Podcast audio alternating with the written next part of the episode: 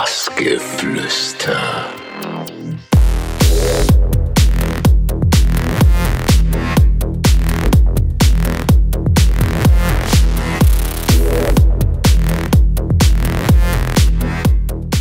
Hallo, hier ist Bassgeflüster auf Minimalradio und ich bin Boris Breischer.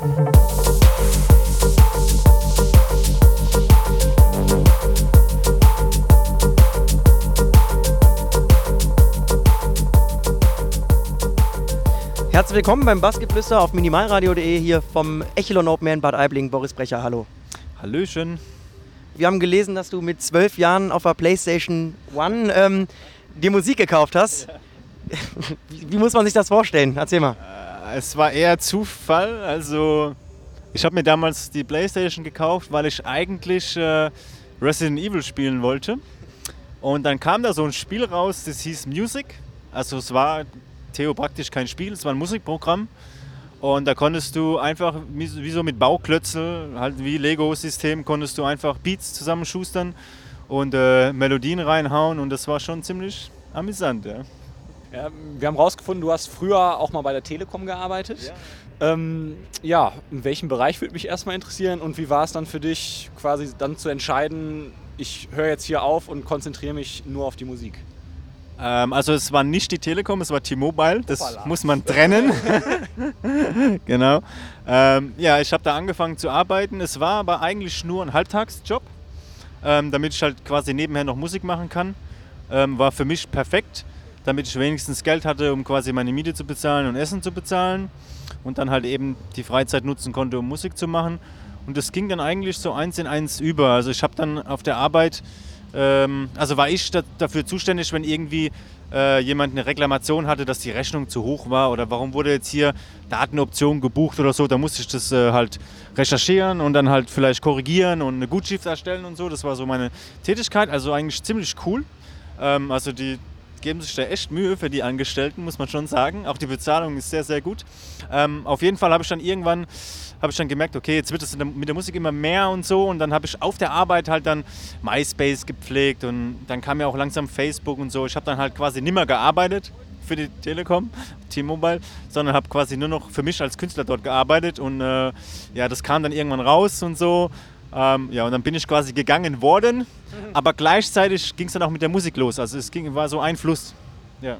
Ja, man kann sagen, Gott sei Dank aus Sicht der Festivalbesucher und auch uns hast du dich dann für die Musik entschieden. Ähm, und kommen wir da eben auch zu deinen beiden Tracks Monster und Yellow Kitchen.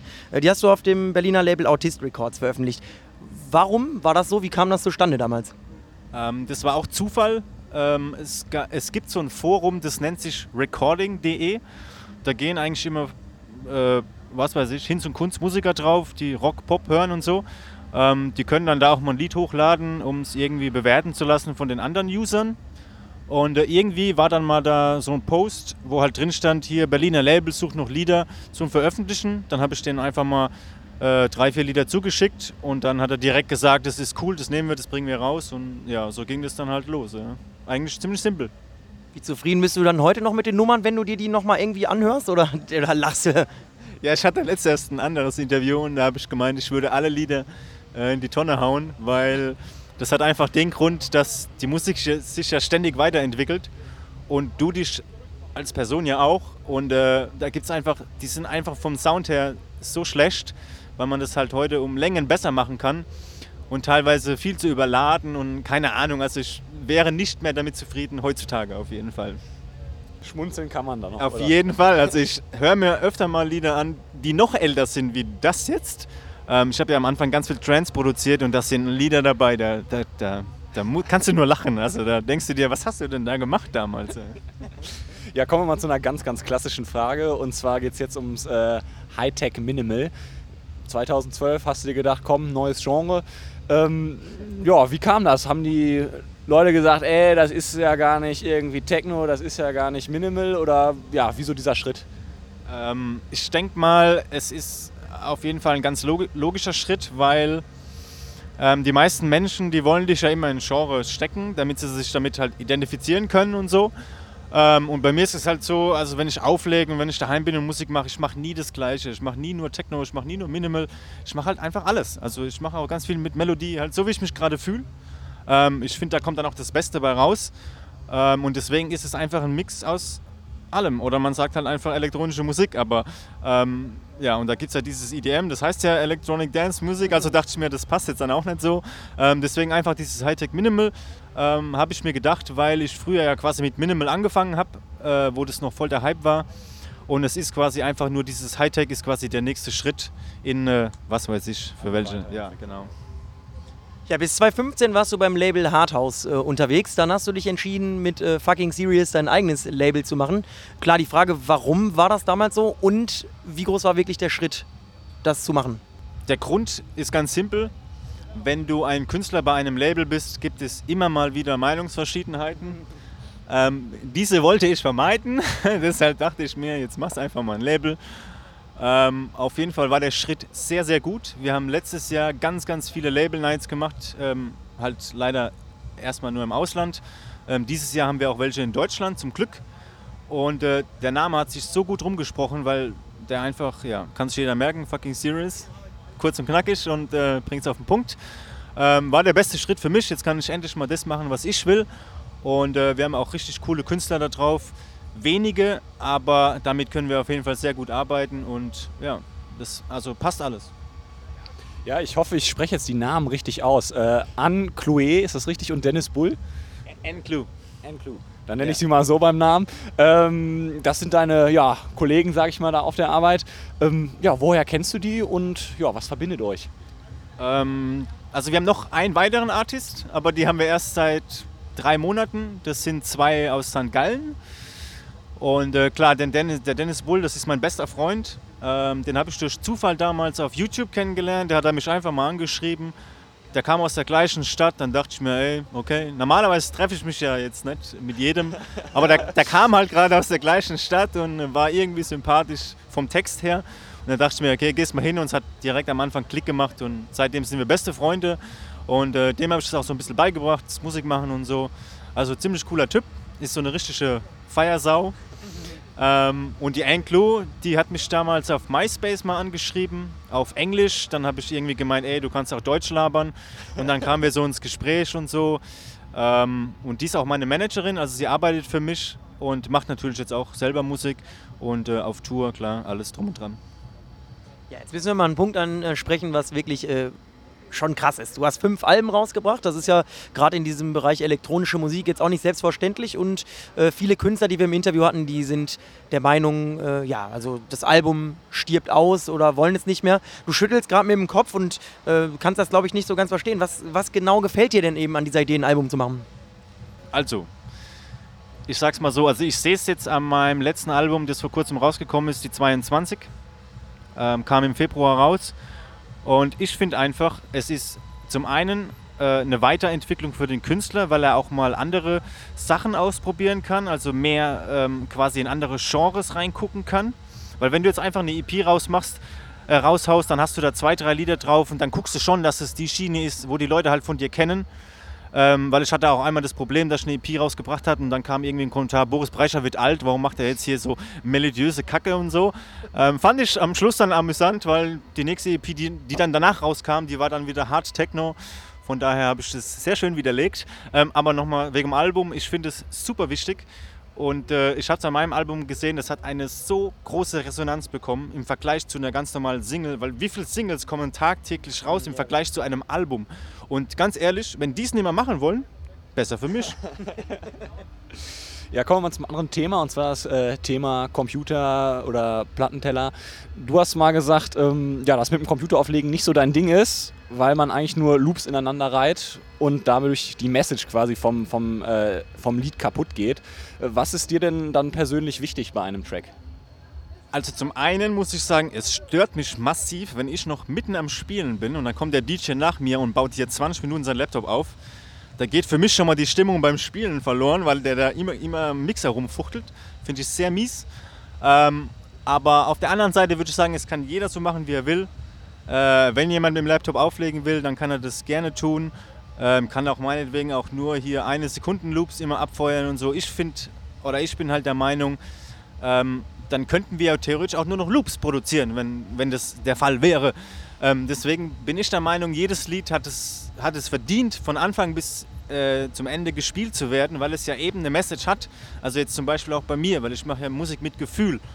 Und da ist immer quasi ein Stück von, von mir mit drin. Und deswegen fände ich das schade, ähm, wenn man das einfach auf ein kleines Lübchen quasi reduziert, wobei man natürlich wieder auf der anderen Seite sagen kann, es kann auch was Kreatives sein. Also deswegen, also ich will es jetzt nicht verteufeln, aber mein Weg ist auf jeden Fall, ich spiele das Lied von Anfang bis Ende. Ja, Lied ist ein gutes äh, Stichwort. Jetzt kommen wir mal zu ganz vielen Liedern. Und zwar 133 Tracks, haben wir gelesen, sollen auf deinem Rechner liegen. Was sind das für Tracks? Was passiert damit? Wie behältst du da den Überblick? Äh, ich habe ehrlich gesagt keine Ahnung. Deswegen habe ich ja auch äh, das letzte Album, wo ich äh, rausgebracht habe, habe ich, äh, weil meine Lieblingszahl halt 22 ist und ich so viele Lieder habe, dachte ich mir, jetzt haust du einfach mal 22 Lieder drauf. Macht keiner. Die meisten Alben sind ja neun oder zehn Lieder oder so und ich dachte mir, ey, jetzt hau mal auf die Kacke. Äh, hat sich auf jeden Fall gelohnt. Aber ja, klar, ich habe noch mehr. Das Problem ist, äh, dass ich halt echt, äh, keine Ahnung, ich liebe es einfach, Musik zu machen und ich bin da auch super konsequent. Ich bin, äh, wenn ich Zeit habe, von Dienstag bis Donnerstag immer zwölf Stunden nonstop im Studio, weil ich einfach Spaß daran habe. Und äh, ja, dann kommen, kommen halt so viele Lieder dabei raus. Also was ich damit mache, keine Ahnung. Äh, es gibt viele, wo ich mir sage, okay, die sind jetzt schon fünf, sechs Jahre alt, die, die bleiben auf meinem Rechner. Aber es sind noch einige dabei, ähm, die auf jeden Fall raus müssen, ja. Aber es wird kein Album geben, was dann 133 heißt, oder? Nee, also ich hatte mal die Idee, finde ich eigentlich immer noch spannend, dass man irgendwie mal sagt, okay, jetzt machst du mal ein Jahr, machst du irgendwie so eine Werbekampagne und sagst, du bringst jede Woche ein Lied raus und das ein Jahr lang, also quasi 54 Lieder, hätte ich locker, ähm, würde sich auf jeden Fall rumsprechen. Ähm, ob ich es mache, weiß ich noch nicht. Schauen wir mal. Ähm, du hast gerade deine Glückszahl 22 angesprochen. Ja, wie kommt das? Äh, wie kommt das? Äh, eigentlich, äh, naja, ich habe zwei Bs. Äh, B ist der zweite Buchstabe im Alphabet, von daher simpel. Simpel zu erklären. Jetzt wollen wir noch zur letzten Frage kommen. Ähm, heute bist du mal wieder hier im Echelon Bad Aibling in Deutschland unterwegs, sonst bist du immer relativ viel auch wirklich im Ausland unterwegs. Ähm, dann kannst du wahrscheinlich auch ganz gut beurteilen, was ist da äh, für ein Unterschied? Warum bist du gerne im Ausland unterwegs? Äh, okay, also was heißt gern, ist eine schlechte Frage, weil äh, äh Selber kann ich es mir nicht erklären. Wahrscheinlich ist es, äh, wie man so schön sagt, der Prophet ist im eigenen Land nichts wert. Es hat sehr, sehr, sehr, sehr, sehr, sehr lange gedauert, bis Deutschland auf den Trichter kam. Ah, jetzt könnte man vielleicht auch mal den Boris spielen lassen. Ich weiß nicht, woran es liegt. Vielleicht trauen sich die Veranstalter einfach zu wenig. Ähm, auf der anderen Seite haben wir halt echt jeden Künstler hier in Deutschland. Also hier spielt ja echt Hinz und Kunst immer wieder. Ähm, kann aber auch sein, dass meine Musik vielleicht nicht ganz so funktioniert. Zum Beispiel siehe Berlin. Ich spiele nie in Berlin, fast nie, weil da einfach die Musik ganz anders da ist. Es ist mehr dieses Berghain, Ben Clock, dieses sture Techno-Gehämmer und so. Das ist halt überhaupt nicht mein Style. Ähm, deswegen spiele ich auch viel öfter in, Mün äh, in, München und Umgebung. Halt der Süden ist mehr so meine Welt. Ähm, und Ausland, tja, keine Ahnung, die kamen halt einfach früher auf den Trichter oder denen gefällt die Musik einfach besser. Das kann man schlecht beurteilen. Also es ist ja jeder Künstler ist ja in jedem Land anders da äh, bekannt vom Bekanntheitsgrad. Also es gibt zum Beispiel in Brasilien, da, da, bin ich mega bekannt oder in Argentinien im Vergleich zu Deutschland jetzt. Also wie das ist, keine Ahnung. Das ist wahrscheinlich einfach Geschmackssache. Ja, dann hast du es auch schon fast geschafft. Die letzte Frage: Was kann man in nächster Zeit von dir erwarten? Ähm, also in nächster Zeit, wir, äh, ich äh, bringe jetzt in äh, vier Wochen nochmal eine EP raus, kein Album. Besteht auch nur aus drei Liedern. Ähm, Release-technisch ist soweit vorausgeplant erstmal noch gar nichts. Ähm, ich denke mal, dass der Dennis oder die Enklu dann nochmal was machen werden. Wir haben jetzt äh, nochmal Label Nights, die wir haben. Wir haben eine in Ludwigshafen in Deutschland und eine in äh, mein Gott, in, äh, tja, habe ich schon wieder vergessen, müsste ich im Kalender gucken. Ähm, auf jeden Fall super cool, dass wir jetzt die ersten Label Lines in Deutschland haben, da sind wir mal auf das Feedback gespannt. Äh, und ansonsten, ja, einfach mal gucken, was die Zukunft bringt. Meistens ähm, ist es schlecht, einen Plan zu machen, von daher alles spontan. Bhutan Club Wuppertal war die zweite Labelnacht. Nicht, dass sie sich noch beschweren. Sehr gut, nochmal gut eingefallen. Ja, an der Stelle, Boris, danke, dass du hier Zeit hattest auf dem Echelon Open Air, nochmal um die Uhrzeit, auch bei dem Wetter, äh, für das ausführliche Gespräch und dir natürlich dann ja auch noch ganz viel Spaß, viel Erfolg mit deinem Label Nights und allem, was so drumherum gehört. Dankeschön, ja, vielen Dank. Schönen Abend noch.